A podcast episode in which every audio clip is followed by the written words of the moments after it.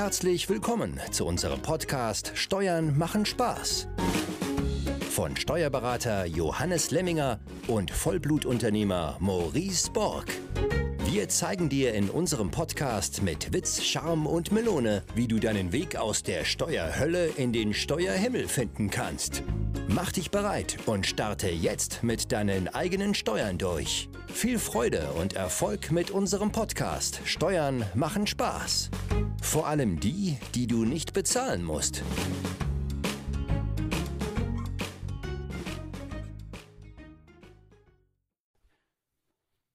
So, herzlich willkommen zu einer neuen Folge des Podcasts Steuern machen Spaß. Heute mit Teil 2 zu unserem Mindset-Session. Ähm, da haben wir beim letzten Mal echt cooles Feedback bekommen und äh, freuen uns auch immer, wenn ihr uns anschreibt über Instagram. Ähm, Johannes ist ja da unter seinem Künstlernamen hier, ähm, Zacharias Taster zu erreichen und mich erreicht er über Instagram unter mb-maurice-borg. Ansonsten auch will beide auch über LinkedIn zu erreichen, da dann nicht unter Zaster, sondern Johannes Lemminger und Maurice Borg. Also freuen uns da, wenn wir mal ein Feedback auch bekommen, weil ansonsten ist ja ein Podcast immer so ein bisschen so ein einsames Format. In dem Fall zwischen Johannes und mir könnte man auch sagen, romantisches Format. Ähm, aber ansonsten, äh, ja, mit euch haben wir immer wenig Kontakt, deswegen ähm, immer schön, wenn ihr euch meldet. Und ansonsten, ja, wollen wir heute mal starten mit dem ersten Impuls. Wir haben noch eine Latte an Impulsen, muss man fast schon sagen, hier auf dem Zettel. Ähm, der erste Impuls zum Thema Selbstständigkeit versus Unternehmer. Johannes, was hast du da äh, zum Thema Mindset zu sagen? Ja, hallo, lieber Maurice, hallo, liebe Zuhörer. Und bevor wir in diese mit Sicherheit wieder sehr spannende und du hast es ja jetzt gerade äh, romantische Folge. ne? also, also ich finde es auch immer sehr romantisch, äh, uns zwei zuzuhören. Äh, ich hoffe, äh, der Hörer sieht es ähnlich. Aber bevor wir hier loslegen, ja, wollte ich dich ja auch noch äh, bezüglich deines äh, Buches fragen. Ja, äh, du hast es ja jetzt äh, bei Amazon äh, die Möglichkeit, es vorzubestellen. Mhm. Ja, und der Titel, ne, ich muss da immer aufpassen, weil es ist ja mit Doppeltverneinung, ich kann nicht, nicht verkaufen. Ja, also lieber Maurice, vielleicht willst du da äh, gerade am Anfang noch ein paar Worte darüber erzählen. Ja, danke für die Flanke hier. Die werde ich natürlich auch einköpfen jetzt.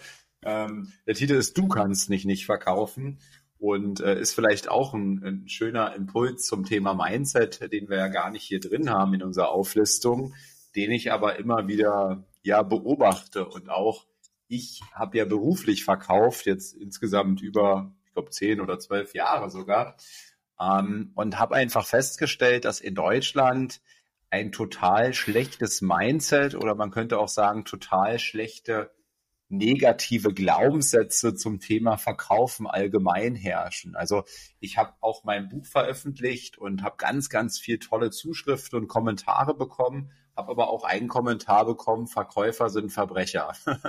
ja, und äh, das zeigt für mich ganz, ganz stark, was für für ein Glaubenssatz äh, dem Verkaufen gegenüber herrscht in unserem Land.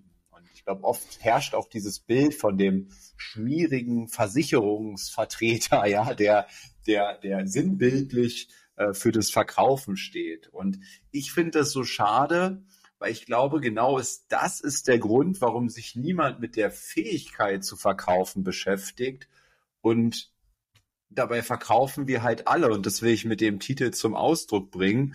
Auch wenn es nur die eigene Meinung ist jeden Tag oder die eigene Person oder die eigenen Wünschen, Wünsche, die man hat, wir verkaufen alle. Und äh, ich will mit meinem Buch halt den vielen Menschen da draußen, die sich sonst nicht beruflich mit der Eigenschaft des Verkaufens beschäftigen, mal meine ja 22, ich nenne sie meine 22 wichtigsten Gesetze, man könnte auch sagen Impulse zum Thema Verkauf geben und schlag da jedes Mal die Brücke auch zum privaten, ähm, zur, zur, zur eigenen Beziehung. Also wo kann man das noch so einsetzen, außerhalb ähm, vielleicht auch des beruflichen Verkaufs? Und ja, das waren meine Gedanken dazu.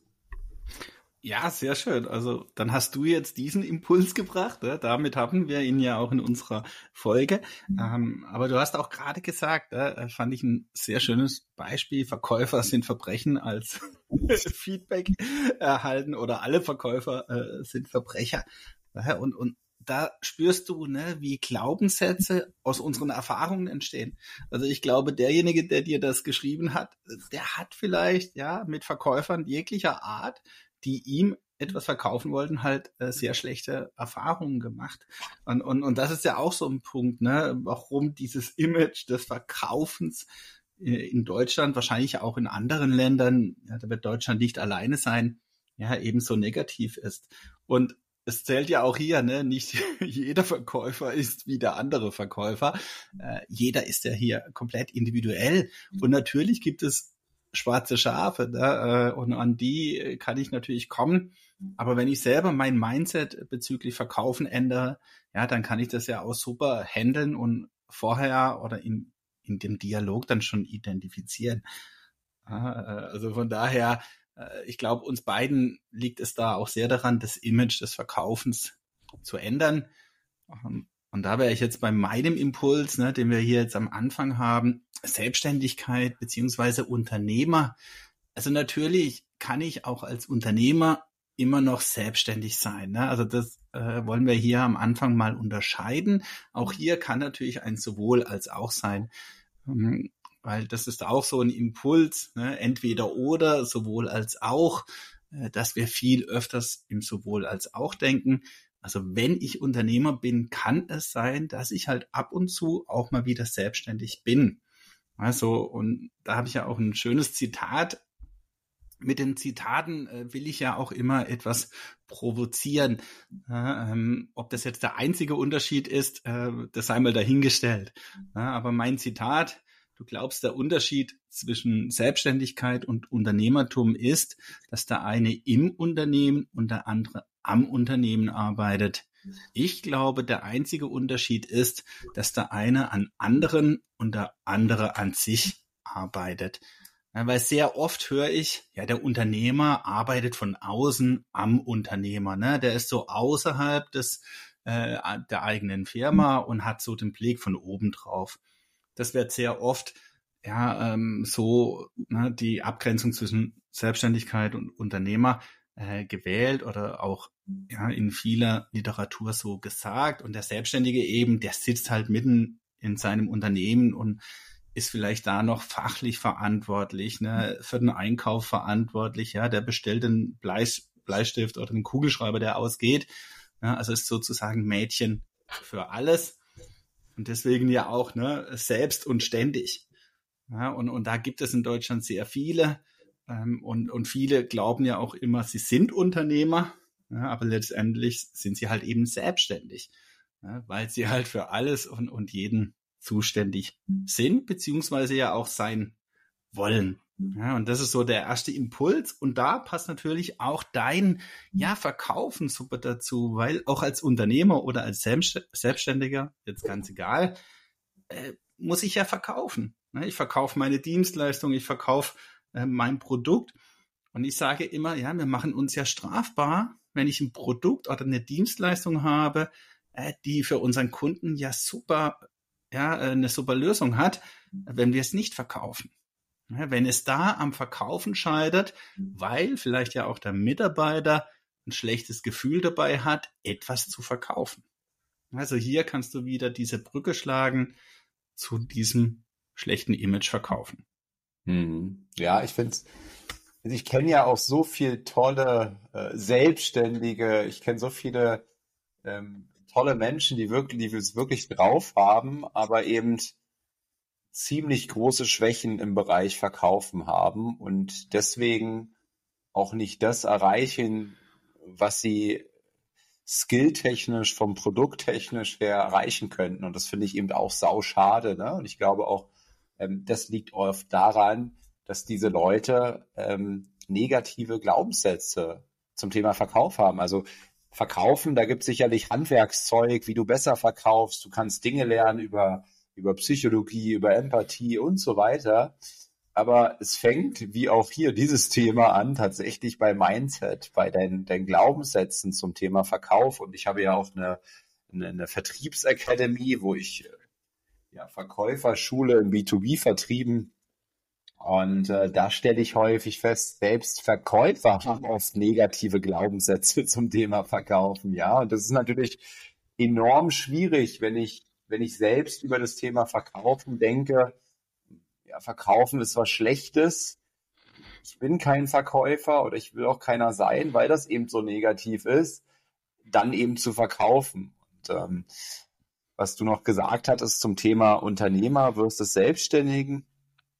Ähm, ja, ich finde, ich finde generell, also in meiner Wahrnehmung ist es so, ähm, dass ganz oft erstmal der Angestellte ähm, in dieser, in dieser Finanzbubble, in der ich irgendwie rumschwöre, auch bei, bei Instagram, dass erstmal das Angestelltenverhältnis immer einen sehr schlechten Ruf hat. Also alle, die irgendwie alle, die so gefühlt cool und frei sein wollen, die müssen irgendwann Unternehmer werden, ähm, äh, weil die, die, das Angestelltenverhältnis ist ja, ist ja im Grunde ein Korsett, ein Gefängnis, ja, also das ist ja schon mal ganz scheiße. Ähm, der, der, der Selbstständige, der arbeitet selbst und ständig, ist auch ein Idiot, ja, hätte er mal lieber selbst, äh, hätte er mal lieber abgestellt bleiben sollen, ja.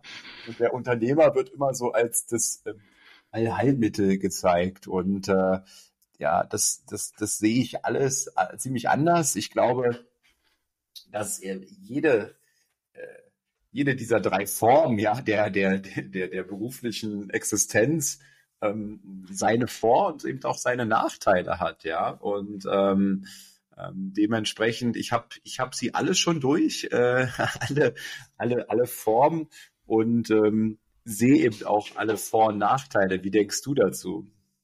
Ja, da lässt sich wieder super der Bogen spannen, ja, weil ich sage ja in meinem Zitat, äh, der Unterschied ist, an sich selbst zu arbeiten. Und da bist du raus aus diesem klassischen Selbstständigkeit, Angestellter oder eben Arbeitgeber, Unternehmer. Weil das kannst du auch tun, wenn du Arbeitnehmer bist. Ja, also ich würde heute behaupten, wir sind alle Unternehmer in diesem Sinne. Also wenn ich diesen, ja, äh, diesen Kreis weiter äh, spanne, diesen Radius äh, vergrößere, dann ist auch ein Arbeitnehmer ein Unternehmer. Jetzt natürlich nicht im klassischen Sinne, ne, dass der sich selbstständig macht und ein Unternehmen hat. Nein, aber sich selbst. Ne, in dem Moment, wo er beginnt, an sich selbst zu arbeiten, werde ich persönlich als Unternehmer tätig. Ne, also so ist das in meinem Verständnis und dann ist das ganz egal, ne, ob ich Arbeitnehmer, Arbeitgeber, Unternehmer oder Selbstständiger bin. Dadurch ändert sich alles. Ne, wenn du dich auf diese Reise begibst, eben dein Du zu mhm. finden. Wer bin ich? Ähm, diese Frage klingt so wahnsinnig einfach. Diese drei Wörter, wer bin ich? Äh, und hat im, ja, im, im Einzelnen wirklich so, ja, ich sag mal, so tiefe, manchmal ja auch Abgründe, die wir, die wir gar nicht entdecken wollen. Ne? Also wir begeben uns ja oft absichtlich nicht in diese Welt, in unsere innere Welten, äh, damit wir eben diese Abgründe nicht entdecken oder eben uns nicht damit beschäftigen müssen. Aber ich weiß heute, ne, diese Beschäftigung ist eine, die sich wirklich lohnt und zwar für jeden. Und das ist so mein Verständnis. Ne, Unternehmer kann ich auch als Arbeitnehmer sein, aber natürlich in einem ganz anderen Sinne. Ne, um das hier vielleicht diesen Impuls abzuschließen, und du siehst schon, ne, ich bekomme ja auch äh, auf den auf den letzten Pod, auf die letzte Podcast Folge habe ich die Rückmeldung bekommen, hey, was hat denn das mit Steuern zu tun? Ja, und das siehst du, wie tief das geht. Das hat alles mit Steuern, mit Unternehmer, mit Verkaufen, ne? Es spielt alles eine Rolle. Ne? Mindset, Persönlichkeitsentwicklung, alles fällt dir leichter, wenn du diesen Weg, der lange und auch nie endet, gehst. Mhm. Ja, ich hatte es damals tatsächlich auch mal als Feedback von meinem Chef bekommen, dass er zu mir sagte, Maurice, ähm, du bist für mich wie ein Unternehmer im Unternehmen. ja, weil, ähm, weil ich tatsächlich auch so schon relativ früh gepolt wurde, ähm, war schon mit Anfang 20 dann selbstständig, dann auch äh, Unternehmer mit, glaube ich, um die 20 bis 30 Mitarbeitern, irgend sowas in der Drehe ganz viele so auf 450 Euro Basis, waren dann alles Lieferfahrer von mir und so weiter. Ähm, Aber ich habe dann irgendwann, als ich dann wieder ins Angestelltenverhältnis äh, gewechselt bin, ist auch immer so gesehen, dass ich ähm, quasi ähm, ja wie ein Selbstständiger könnte man sagen äh, meine eigene Arbeitsleistung ähm, verkaufe und auch dafür verantwortlich bin, dass diese ähm, eben sehr ähm, ja, ho ho hochwertig ist oder immer immer besser wird äh, im Sinne von, ich bin dafür verantwortlich, mich auch selber weiterzuentwickeln, um, um stetig auch einen höheren Preis am Markt zu erzielen. In dem Fall ähm, der Markt sozusagen mein Chef, ja, dem ich diese Arbeitsleistung verkaufe und Jahr für Jahr in, in die Verhandlung gehe oder immer wieder in die Verhandlung mit gehe. Und äh, so habe ich mich dann immer gesehen und dementsprechend auch einen, einen sehr hohen Grad an an, an eigener Fortbildung gehabt, viel äh, selbst, selbst quasi mich weiterentwickelt und ähm, ähm, somit, glaube ich, entstand bei ihm auch dieser, dieser Eindruck. Ja, auch hier hast du gerade schon wieder letztendlich einen neuen Impuls äh, erwähnt, ne? diese Verantwortung, die Selbstverantwortung. Ich glaube an ne, unserer Verantwortung und da bin ich ja jetzt auch wieder beim Arbeitnehmer, da brauche ich keine Unterscheidung zu machen, mhm. äh, ist so verantwortlich für die Freiheit, die du hast. Ne? Große Freiheit, die ja auch viele Arbeitnehmer wollen, hat eben mit viel Verantwortung zu tun. Ja, also ich glaube, das geht einher. Mit viel Verantwortung kann ich viel Freiheit haben. Ich kann keine Freiheit äh, jetzt gerade im Unternehmen als Arbeitnehmer haben, wenn ich keine Verantwortung übernehme. Ähm, das äh, würde bei mir nicht funktionieren. Ne? Und, und das finde ich auch ein schönes mhm. Beispiel, dass Verantwortung notwendig ist, dass ich Verantwortung übernehme, wenn mir Freiheit als Arbeitnehmer, ne, wenn ich jetzt das hier äh, als Arbeitnehmer beziehe, wichtig ist. Mhm. Ja, so war es am Ende bei mir auch. Ne? Ich hatte, ich hatte in meinem Job, ähm, ich glaube, für viele ähm, würden sagen, alle Freiheiten, die es so gibt. Ne? Also ähm, obwohl wir ein Zeitmessungssystem hatten, hat es mein Chef nicht interessiert, ob ich da meine Zeiten tracke. Ähm, den hat auch nicht interessiert, wann ich arbeite. Ähm, den hat auch nicht interessiert, von wo ich arbeite. Aber gleichzeitig ähm, habe ich natürlich die Verantwortung für die Umsätze getragen. Und ähm, nur weil ich da alle, alle Freiheiten der Welt hatte, äh, musste ich natürlich gleichbedeutend aber auch die Verantwortung übernehmen, dass diese Umsätze kommen, ja. Und wenn die nicht gekommen wären, ähm, wären wir sicherlich irgendwann in anderen Diskussionen gelandet. Ja, eben, ne, Verantwortung führt zu Freiheit und, und das benötigt natürlich auch Vertrauen. Also dein Chef oder dein Unternehmen muss dir ja vertrauen, ja, dass du auch diese Verantwortung tragen kannst, äh, dass du mit der Freiheit, die du dann hast, umgehen kannst. Ja, also der Nährboden äh, für so eine Entwicklung ist immer Vertrauen. Wenn das nicht da ist, ne, zwischen Arbeitnehmer und Arbeitgeber, ja, dann kannst du es vergessen. Äh, dann funktioniert alles nichts. Ja, dann bist du wirklich als Arbeitgeber in deiner Selbstständigkeit gefangen und gefesselt. Da kommst du nicht raus. Mhm. Wollen wir noch einen weiteren Impuls äh, machen? Ich habe hier noch einen zum Thema Entschuldigung. Ja, der ist ja auch wunderschön und, und kennt bestimmt auch jeder Hörer, äh, Zuhörer äh, äh, das Thema Entschuldigung.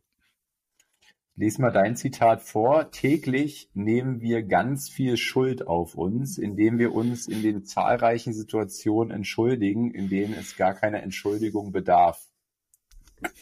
Ja, hast du schön vorgelesen. ja, da darfst du natürlich gleich äh, was dazu sagen. Wenn du magst. Ja, ich muss, muss ein Stück weit drüber nachdenken, weil ich bin da, ähm, ich bin da, glaube ich, ziemlich anders, bin nicht äh, einer dieser Menschen, die sich ständig für alles äh, entschuldigen, aber ich weiß äh, natürlich, was du meinst. Ähm, äh, aber äh, ja, fang du vielleicht mal an, da muss ich noch ein bisschen nachdenken. Okay, ich glaube, du bist auch eher der Typ, äh, du sagst dann halt nichts, ne? Also äh, statt Entschuldigung, ne, gibt's ja eine Alternative, die wunderschön ist. Äh, ich glaube, du bist dann eher der Typ, ja, ich verzichte auf das Entschuldigung, habe aber auch keine Alternative. Also ist jetzt nur meine Mutmaßung, kannst du ja gleich äh, näher drauf eingehen, ob ich da richtig liege oder nicht. Ähm, aber tatsächlich, und, und das kennst du ja bestimmt auch, ne, in unserer täglichen Kommunikation, äh, ganz egal mit wem, ne? ob jetzt innerhalb der Partnerschaft, in, in der Firma oder in der Freizeit. Ich finde immer das Beispiel, ne, wenn ich ins Restaurant gehe, äh, dann spreche ich schon, ich beginne meinen Satz mit Entschuldigung. Entschuldigung, kann ich ein Bier bestellen? Ne? Am besten noch mit einer Frage. ja, also da habe ich gleich zwei Herausforderungen äh, an den Kellner. Erstens entschuldige ich mich für etwas, äh, wofür ich mich mit Sicherheit nicht entschuldigen muss, weil der Kellner ist ja dafür da, dass er dir äh, ein Bier bringt, ja, oder die Bestellung aufnimmt. Und gleichzeitig verpacke ich es noch in eine Frage, weil wir immer denken, äh, zu fragen ist viel höflicher. Ja, ähm, aber es verwehrt ähm, der Kellner kennt es, ne? Also der wird nicht sagen, oh nee, lieber Maurice, jetzt habe ich gerade keine Zeit. Der Nachbartisch, der hat keine Frage gestellt, äh, der ist jetzt erstmal dran. Das wird der Kellner nicht sagen. Oder er wird auch nicht sagen, oh, nee, geht nicht. Ja, ich kann nicht. Ne? Wenn wir die Frage ja immer so oft ähm, verpacken in können. Entschuldigung, kannst du mir ein Bier bringen? Ja, dann kann der Kellner ja wirklich mal sagen, tut mir leid, ich kann nicht. Ne? Dann stehst du da oder sitzt du da und machst große Augen. Äh, aber du hast ja die Frage gestellt. Ähm, aber der Kellner kann damit umgehen, wahrscheinlich. Aber unsere Kinder können es nicht. Und je jünger unsere Kinder sind, äh, und du eine Frage stellst, aber es ist keine Frage. Dein Kind versteht es irgendwann als Frage. Also am Anfang braucht es ja auch Zeit, um dich überhaupt zu verstehen. Aber später ist die Frage für das Kind eine Frage. Ja, also nur äh, hier ein kurzer Exkurs zu diesem Thema. Ne, aber du siehst schon, viele Dinge äh, fangen wir mit Entschuldigung an. Ähm, erst letzte Woche war ich joggen und dann kam, äh, habe ich schon gesehen, äh, ein Auto mir entgegen, hat das Fenster schon runtergemacht, ne? Und dann wusste ich, okay, die, die fragt nach äh, irgendeiner, äh, wo sie hin muss. Und natürlich hat sie ihren Satz mit Entschuldigung angefangen.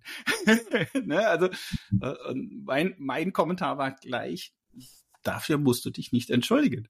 Mhm. Da hat sie mich schon angeguckt, ne, äh, bevor sie überhaupt den kompletten Satz formuliert hat. Aber das ist so intus, ne? das haben wir wirklich so verinnerlicht. Und in dem Moment, wir nehmen immer Schuld auf uns. Für was denn? Ja, also erstens ne, hast du ja gar nichts gemacht. Und zweitens, selbst wenn etwas passiert wäre und du entschuldigst dich dann, dann hast du es in vielen Fällen gar nicht bewusst gemacht. Es, es war vielleicht ein Unfall, ein Unglück, mhm. aber wir nehmen sofort die Schuld auf uns. Mhm. Ähm, und du kannst hier, ne, um jetzt zur Alternative zu kommen, ein wunderschönes Wort verwenden, was wir sowieso ja viel öfters tun sollen. Statt Entschuldigung sagst du Danke. Klingt im ersten Moment vielleicht für viele verwirrend. Aber da kannst du zahlreiche Beispiele finden, wo du einfach nur das Wort ersetzen musst. Ja, also wenn ich jetzt irgendwo bin, äh, ja, und ich schmeiß jetzt ein Glas runter, ne, äh, statt Entschuldigung zu sagen, sage ich, hey, danke für dein Verständnis, dass ich so dusselig war und das Glas umgeschmissen habe. Da kommt das Wort Entschuldigung nicht vor. Ich habe es ja nicht absichtlich heruntergeschmissen. Hm. Ja, und so kannst du ganz, ganz viele Beispiele finden. Äh, manchmal ist es nicht so leicht, ne, das Entschuldigung zu ersetzen, aber es gibt ganz viele Fälle, wo es sehr leicht ist. Und das kannst du super schön üben. Schreib's dir auf, wenn du Entschuldigung sagst und überleg dir gleichzeitig, oh, wie könnte ich das in Zukunft formulieren? Mhm. Und da geht es nicht um gewaltfreie Kommunikation, sondern es geht tatsächlich um dieses Wort, nicht die Schuld auf sich zu nehmen, weil das tun wir sowieso viel, viel zu oft. Wir nehmen so viel Schuld auf uns, ja, das würden wir keinem anderen aufbürden und selbst tun wir das.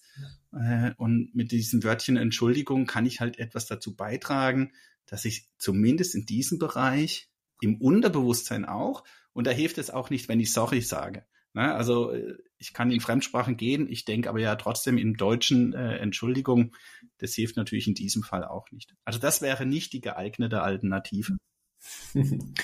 Ja, ich habe äh, ich habe tatsächlich darüber nachgedacht.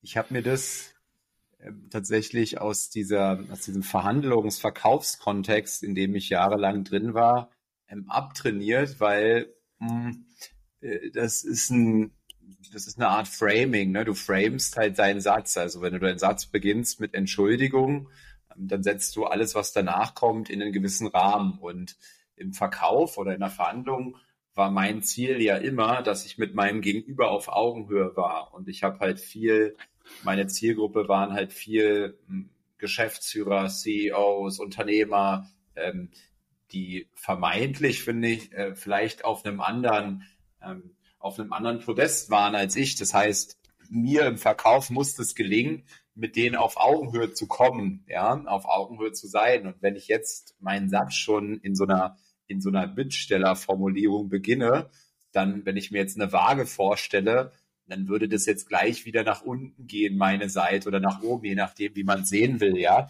Ähm, aber deswegen auch so, so, so, ich nenne das konjunktivisches Rumgeeier, ja, so in was, was vielleicht irgendwie anerzogen wurde, dass das so ganz höflich ist. Äh, das, das habe ich mir tatsächlich auch äh, abgewöhnt und äh, daher kommt es, dass ich da auch so überlegt habe, weil ich habe das das sozusagen gar nicht mehr drin. Das fand ich ganz spannend mit dem, äh, mit dem Danke, ähm, weil das dann schon wieder ein ganz anderer Frame ist. Ne? Das Frame den, den, den Satz einfach in eine viel, viel positivere Richtung als in diese, in diese Bittsteller-Richtung, so würde ich es mal nennen.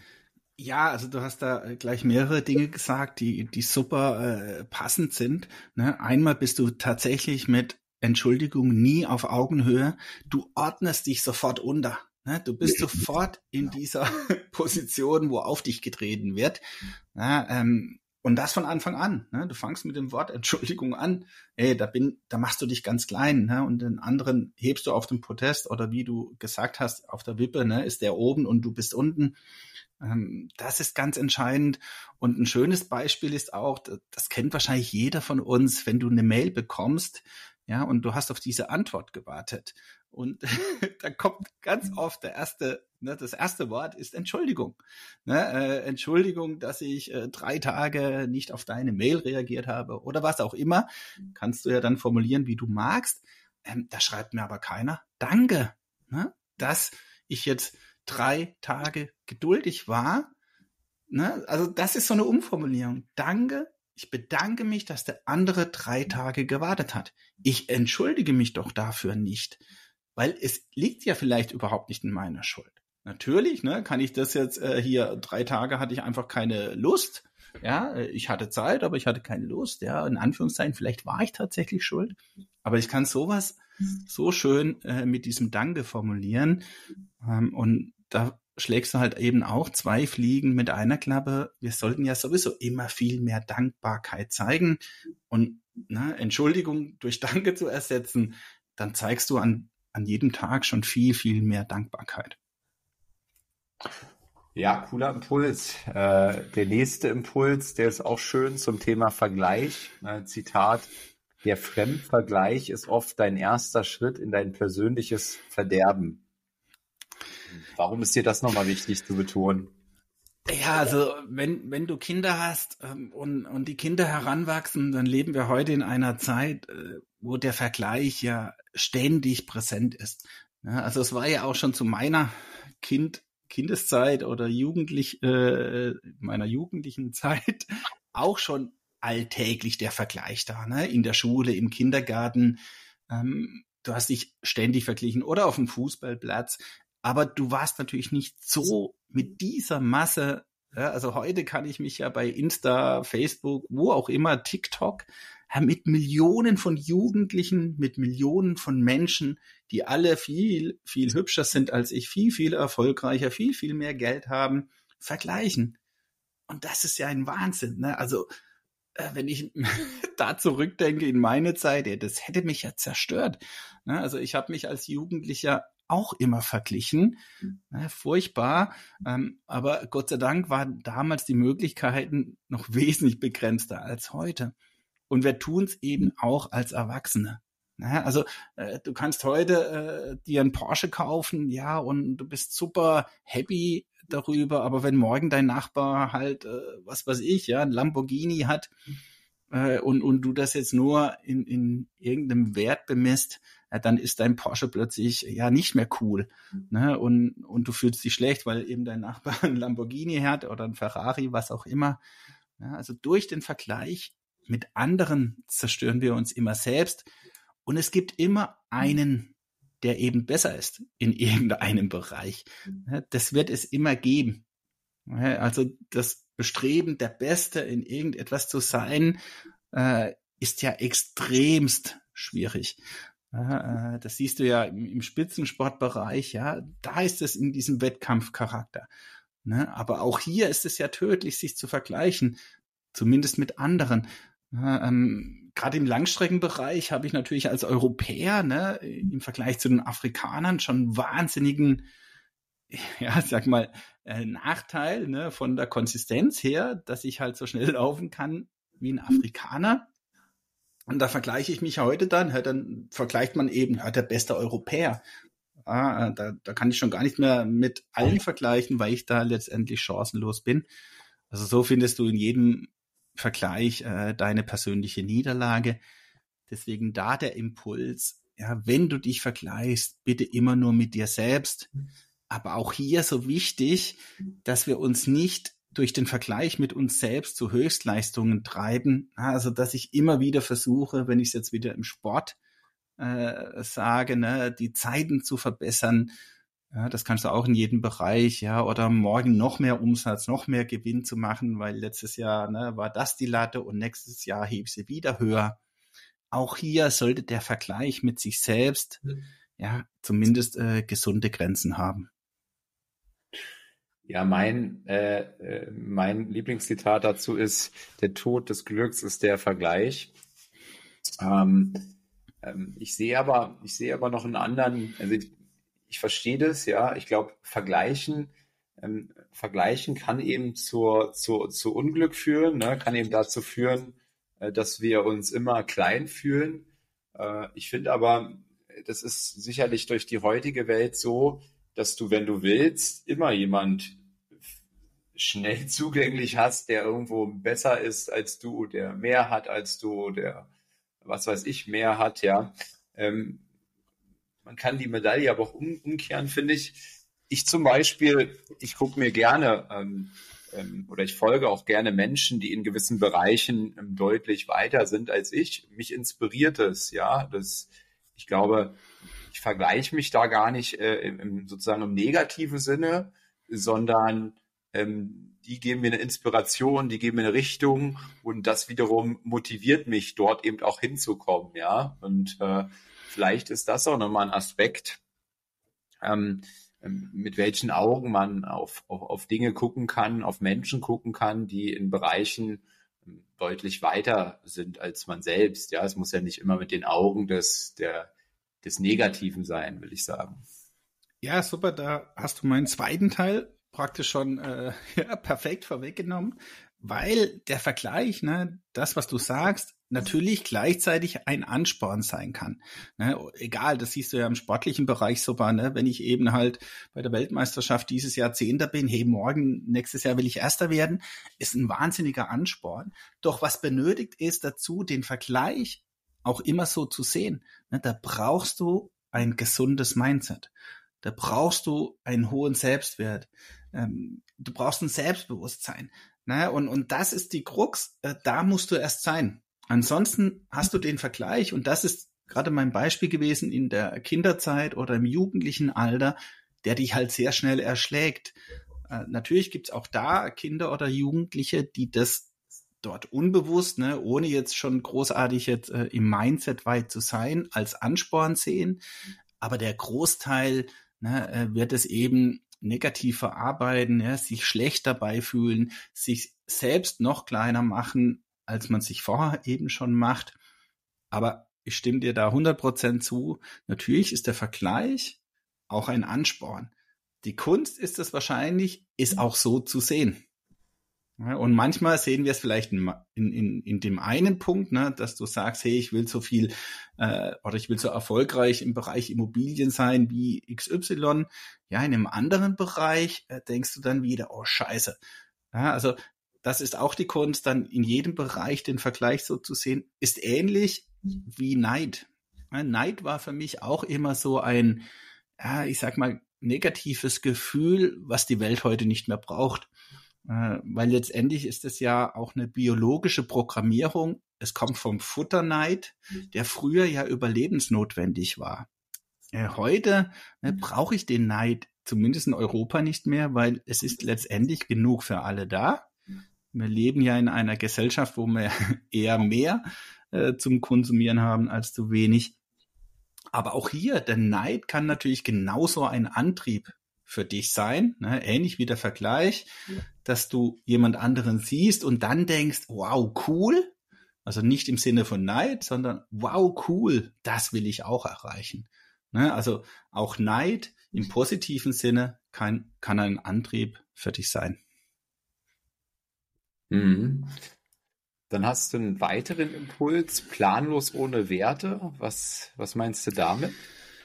Ja, ich glaube, ähm, das ist auch jetzt in dieser Folge unser letzter Impuls, weil der vielleicht etwas auch äh, umfangreicher wird.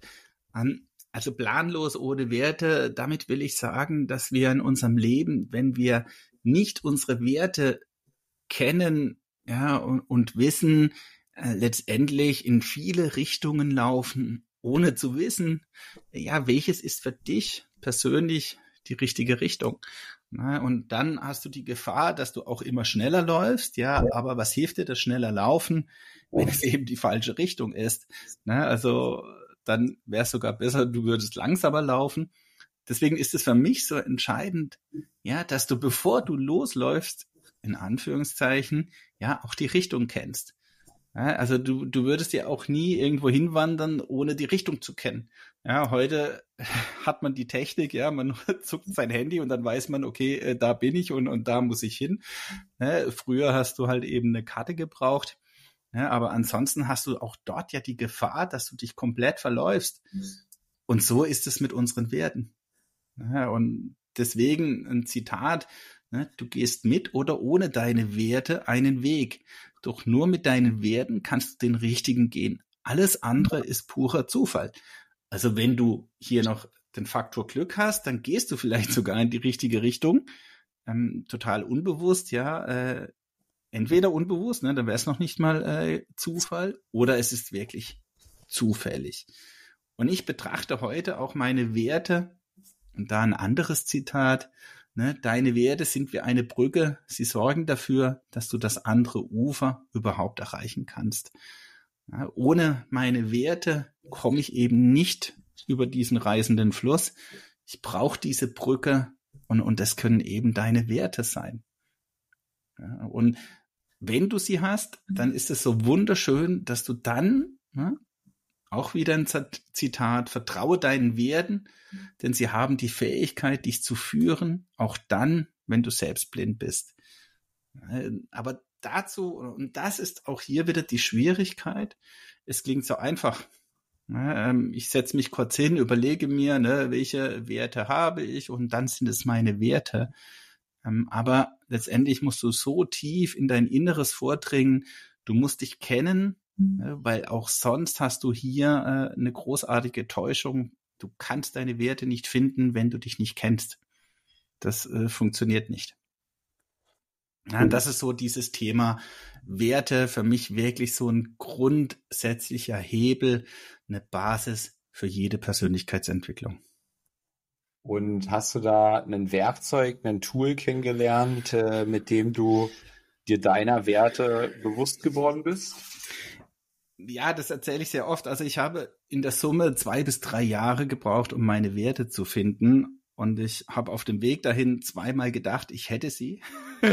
und wurde dann immer eines Besseren belehrt. Ähm, und wahrscheinlich kennst du die Technik, ja, die, die in vielen ja, Büchern und wenn du im Internet äh, danach suchst, äh, findest du das. Es gibt eine Werteliste. Ja, das sind dann ja, keine Ahnung, 80 bis 120 Werte drauf. Ja, die deutsche Sprache hat ja sehr viele Begriffe für manchmal ein, einen Wert. Deswegen hast du da auch viele unterschiedliche Listen. Jetzt sagen wir mal, du hast 100, ne, dann ist die Empfehlung so, jetzt setz dich hin, in aller Ruhe, überleg dir mal die zehn Werte, die du so hast, die dir wichtig sind. Und dann schreibst du die dir auf mhm. und dann wäre der zweite Schritt, okay, jetzt wägst du jeden, jeden Wert, den du da hast, gegeneinander ab ja, also du stellst jeden Wert in Beziehung zu einem anderen und sagst, okay, welcher ist dir wichtiger? Ne? Dann kriegst du nachher so eine Strichliste und hast vielleicht dann deine Top 3, deine Top 5. Ähm, das ist so der Klassiker, wie du vorgehen kannst. Habe ich auch gemacht. Und ich kann dir sagen, ne, von all den zehn Werten, die ich mir damals so schön zurechtgelegt habe, ist kein einziger mein Wert. Also da hat es dann auch nicht geholfen, dass ich die gegenüberstelle. Wenn ich eben zehn Werte habe, die kein einziger mein Wert sind, äh, dann hilft auch die Gegenüberstellung nicht. Äh, also, aber ich sage nicht, dass dieses System für jeden ungeeignet ist. Nur du hast extreme Herausforderungen, einfach durch eine Liste deine Werte zu erkennen. Weil die Gefahr bei dieser Liste ist, dass du Dinge aufschreibst, die dir eben wichtig sind. Und wichtig hat nichts mit deinem Wert zu tun. Wenn du Familie hast, dann ist mit Sicherheit Familie wichtig. Ob es ein Wert ist, steht auf einem ganz anderen Papier. Also deswegen äh, größte Vorsicht, äh, wenn jemand auf diese Art und Weise seine Werte sucht. Wenn du es so tust und du kommst nachher auf so deine Top 3, ne, auch hier äh, bitte keine zehn Werte haben. Maximal fünf, ne, am besten drei Werte, die dich wirklich ausmachen. Viel mehr kannst du gar nicht leben. Wenn du diese Top 3 hast, dann wirst du sehr schnell bemerken, ob sie wirklich deine Werte sind, wenn du dann danach lebst. Also das, was ich gesagt habe, wenn du dann diese Richtung gehst, die eben deine Werte vorgeben. Wenn du da einen Wert Freiheit an Position 1 hast, und jetzt kommt der nächste Punkt, ne? Freiheit kann ganz vieles bedeuten. Freiheit kann für dich bedeuten, ja, dass ich überall an jedem Ort der Welt arbeiten kann, ja, dass mich keiner ja, äh, irgendwo bestimmt, wann ich zu arbeiten habe. Ja, für den anderen ist vielleicht Freiheit, ja, äh, der muss um die Welt äh, reisen, ja, und das kann Freiheit bedeuten. Ja, der andere kann keine Familie haben, weil er diese Freiheit braucht. Also für jeden kann das was anderes sein. So, aber das, was es für dich ist, und wenn du dann danach lebst, dann wirst du sehr schnell merken, ob es ein Wert für dich ist. Also das sind alles so Prozesse, äh, wie du, wenn du nach diesem System gehst, deine Werte suchst. Ich fand jetzt deinen Punkt ganz interessant, dass du da eben dir Werte aus einer Liste ausgesucht hast, sogar zehn Stück, und dann jetzt im Laufe deines Lebens oder im Laufe dieser zwei bis drei Jahre ähm, festgestellt hast, dass nicht einer tatsächlich dein Wert ist. Äh, wie kann denn so, wie kann denn sowas sein? Also ja, also hast du, was, kannst du deine Werte jetzt mal teilen und was hast du da vorher bestimmt und was war jetzt da der Unterschied? Also das würde ich gerne wissen. Also ähm, das war ja auch für mich spannend, ne? weil ich war ja im ersten Schritt, also ich habe mir da schon wirklich viel Arbeit gemacht. Das ging jetzt nicht in, innerhalb von einer Stunde, ne? sondern über mehrere Wochen. Ähm, mir irgendwie meine Werte ja immer wieder gegeneinander abge, abgewegt. Ähm, und meine Top 3 oder damals war ein Wert, der ganz vorne stand, Offenheit und Ehrlichkeit. So, das war letztendlich Position 1. Also Offenheit und Ehrlichkeit sind auch zweierlei Dinge. Ne? Ich habe das dann auch mal äh, praktisch zwei Werte auf Position 1 gesetzt. Äh, an Position 2 war dann, glaube ich, Glück. Äh, und Position 3, dum, dum, dum, das kriege ich jetzt so, doch Abenteuer, glaube ich war Abenteuer. Das waren so meine Top 3 Werte. Ähm, und dann habe ich natürlich danach gelebt. Also Offenheit und Ehrlichkeit ne, ist aus dem Gefühl entstanden, dass ich halt, bevor ich mich auf diese Suche nach meinen Werten gemacht habe, ähm, mit mir letztendlich ja nie offen und ehrlich war. Ja, also und, und aus diesem Gefühl heraus wahrscheinlich war mir das jetzt natürlich super wichtig das war es auch, mhm. ne, offen und ehrlich mit mir umzugehen. Und, und deswegen hatte ich wahrscheinlich auch das Gefühl, okay, ey, das muss ein Wert von mir sein. Ähm, der zweite Wert Glück, äh, da kam ich dann sehr schnell darauf. Also der Wert Glück hat mir geholfen zu erkennen, dass ich hier in die falsche Richtung laufe.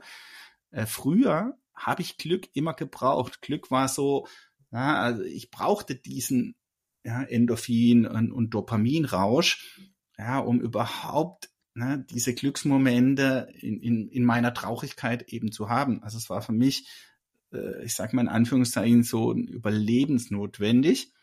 Ähm, und, und dann kann es doch gerade nicht, ne? Also ich habe ja damals das Glück auch äh, bewusst erzeugt und gesucht, damit ich halt kurze Zeit aus, aus meiner Trauer rauskomme, aus meiner, ja, aus meiner Schwere.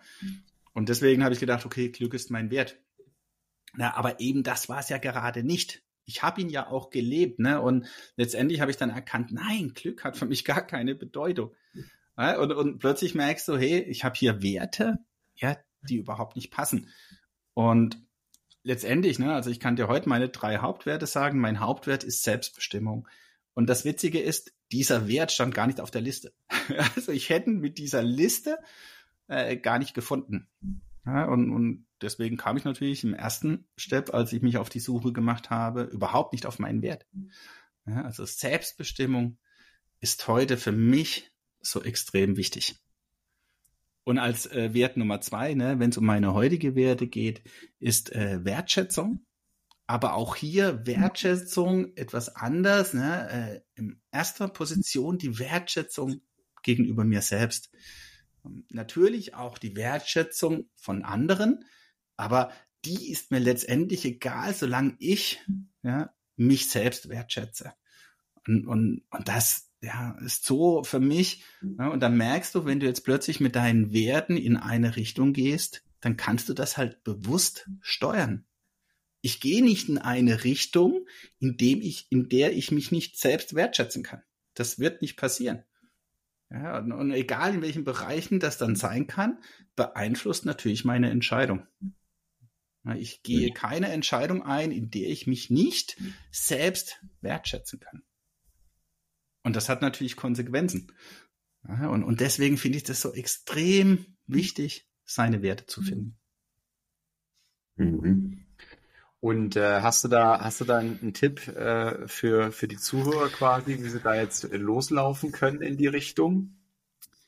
Also ne, wirklich am Anfang würde ich mal anhand dieser Liste vorgehen, weil das mhm. dir vielleicht schon eine Tendenz geben kann. Das ist war jetzt eben mein Beispiel. Ja, jemand anderem kann das vielleicht schon viel, viel mehr helfen als mir. Also ich bin ja eher in die gegenläufige Richtung gelaufen. Als zweitens, äh, da bin ich ja dann extra auch äh, intensiv ins Coaching gegangen äh, und habe versucht, über das Coaching meine Werte zu finden. Also da war ich damals extra in der Schweiz. Äh, dafür muss man nicht in die Schweiz gehen, aber bei mir war es halt so, das ist nicht so weit entfernt von mir. Äh, in zwei Stunden war ich dort äh, und bin dann irgendwann ganz euphorisch zurückgekommen und habe gesagt, juhu, ich habe meine Werte. Ne? Und erneut waren sie wieder falsch. Ähm, und, und was mir extrem hilft ja, oder geholfen hat, ähm, jeder von uns hat in der Regel ganz viele Bilder oder auch Sätze, Wörter in seinem Kopf und du weißt überhaupt nicht, warum du das in deinem Kopf hast. Ja, irgendwie aus der frühen Kindheit, vielleicht noch als Jugendlicher, irgendwelche Bilder, irgendwelche Worte, egal von wem, ne, oftmals halt nahestehende Personen, deine Eltern, vielleicht auch Geschwister. Und, und du weißt nicht, warum hast du das im Kopf. Und dann folge diesem Bild oder diesem Wort und, und du findest mit Sicherheit einen Wert. Also das fand ich sehr spannend. Ähm, ich wäre nie, wirklich nie im Leben auf den Wert Wertschätzung gekommen, wenn ich diese Bilder oder Sätze aus meiner Kindheit äh, nicht im Kopf gehabt hätte. Aber deswegen habe ich sie ja in meinem Kopf. Ne? Also äh, das ist ja das Schöne. Sie sind manchmal halt eben verborgen, manchmal verdrängen wir diese Bilder oder diese Sätze, aber sie kommen immer wieder hoch. Und wenn du dich damit beschäftigst, ja, dann kommen sie. Und das ist auch, ne, was ich glaube ich letztes Mal angedeutet habe, wenn ich äh, meditiere, ne, dann kommen solche Dinge hoch und dann schieb sie nicht auf die Seite, weil sie dir unangenehm sind. Nein, genau das solltest du untersuchen. Und dann kann, es muss natürlich nicht, ein Wert dahinter stecken. Und das war bei mir die Wertschätzung, äh, weil früher habe ich die Wertschätzung, ne, also ich habe das, ich habe noch Sätze im Kopf, wo ich gesagt habe, ich brauche das nicht. ne, wortwörtlich. Und warum habe ich wortwörtlich diesen Satz noch im Kopf? Ja, weil ich es eben brauche. Ja, und, und das war so für mich so erleuchtend und, und seitdem ne, stimmt auch meine Richtung. Das heißt nicht, dass du mal falsch abbiegst, ja, aber du kommst immer wieder in die richtige Spur. Mhm. Ja, spannend, Johannes. Das ist schon wieder fast die Stunde rum. Würde ich sagen, äh, machen wir hier äh, einen Break ähm, und würde, so wenn ich auf die Liste schaue, noch eine Folge auf jeden Fall geben. ähm, das können wir, wir noch eine Weile machen. Hier hast du noch einige äh, Impulse mit notiert. ähm, ja, an euch wie immer die Bitte, äh, den Podcast zu teilen, eine Bewertung abzugeben und wir hören uns nächste Woche. Also, ich weiß nicht, äh, also, liebe Zuhörer, vielleicht wolltet ihr ja auch noch wissen, welche Werte Maurice so hat. Keine Werte. Bevor er sich schnell rausbrunst. Äh, also, ich glaube, die fünf Minuten haben wir noch. Außer du äh, hast es eilig. Ich habe es nicht eilig, nee, nee. Ähm, meine Werte, also ganz oben, ähm, ich meine, ich habe jetzt nicht so einen, so einen, tiefen Workshop dort gemacht äh, und habe jetzt auch gespannt zugehört, was da so alles auf deiner Liste stand.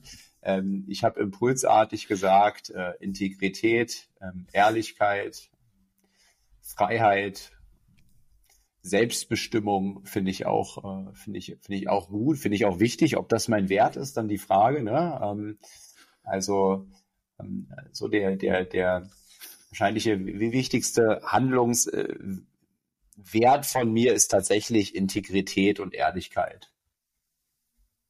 Ja. Okay, lassen wir mal so stehen. Äh, super spannend. Ja, ähm, und wie gesagt, ne, ähm, ich habe einen Workshop gemacht, ne, äh, der ging nicht nur um die Werte, das war halt auch mit einer Aufgabe, die Werte da zu finden. Aber letztendlich ne, kam ich ja aus diesem Workshop auch zurück mit falschen Werten äh, und habe es mir dann ja in dem Sinne, ja, dass ich wirklich mir nochmal Gedanken gemacht habe. Äh, und was auch nochmal so ein Punkt ist, fällt mir gerade ein, ne, Triggerpunkte.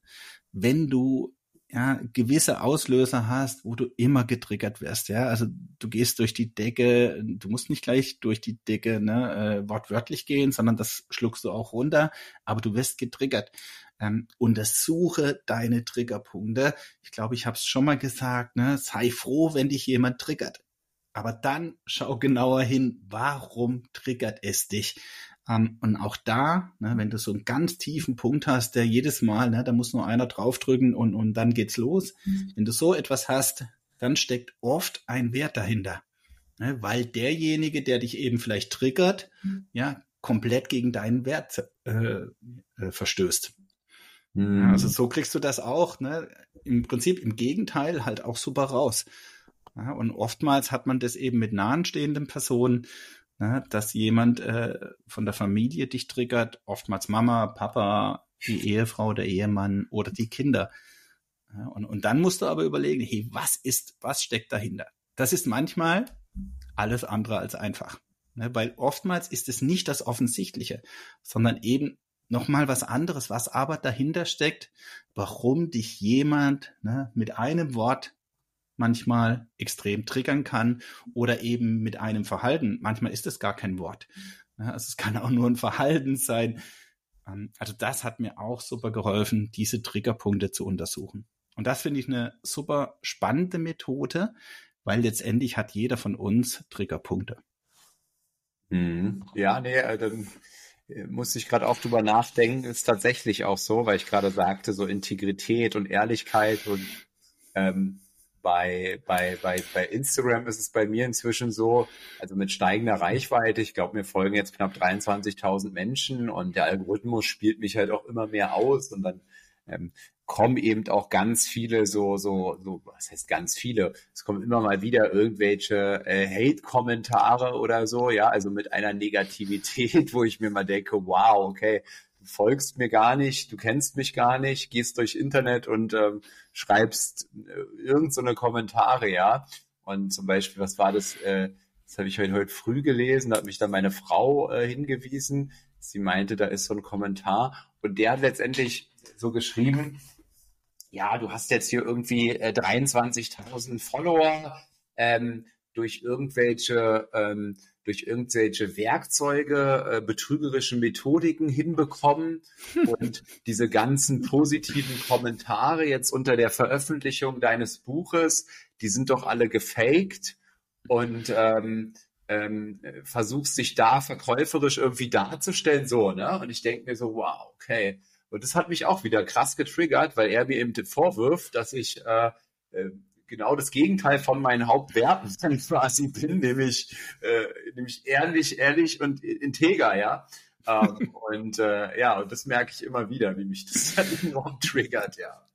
Ja, und, und das ist so ein schöner Fall, ne? Deswegen sage ich heute, ne, also gerade wenn man sich auf diese Suche begibt, hey, freu dich über jeden Triggerpunkt in deinem Leben.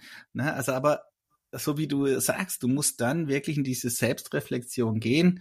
Ne? Ansonsten hast du so einen Triggerpunkt und, und der haut dich um. Ne? Wenn du diese Selbstreflexion nicht hast, dann kann dich so ein Triggerpunkt natürlich echt umhauen. Und, und, und da sind wir wieder, ne, oftmals ja auch bei diesem Vergleich, ne, oder wenn irgendjemand nur, ne, der geht achtlos an deinem Insta-Profil vorbei und mhm. denkt, oh geil, da schreibe ich jetzt einen Kommentar runter, ne, der ist schon wieder einen Schritt weiter, bevor du das überhaupt liest, mhm. aber trotzdem, ne, wirft es dich aus der Bahn. Und das ist mhm. echt krass. ja, schon spannend. Okay. Dann danke ich dir äh, auch hier für deine Offenheit, für deine Werte. Äh, ich glaube, das ist für unsere Zuhörer auch nochmal super spannend gewesen. Und auch hier nur noch, äh, äh, um das abzuschließen, ne, Werte hat nichts damit zu tun, ja, wie du gerne wärst. Ne? Also das ist auch die Gefahr bei so einer Liste.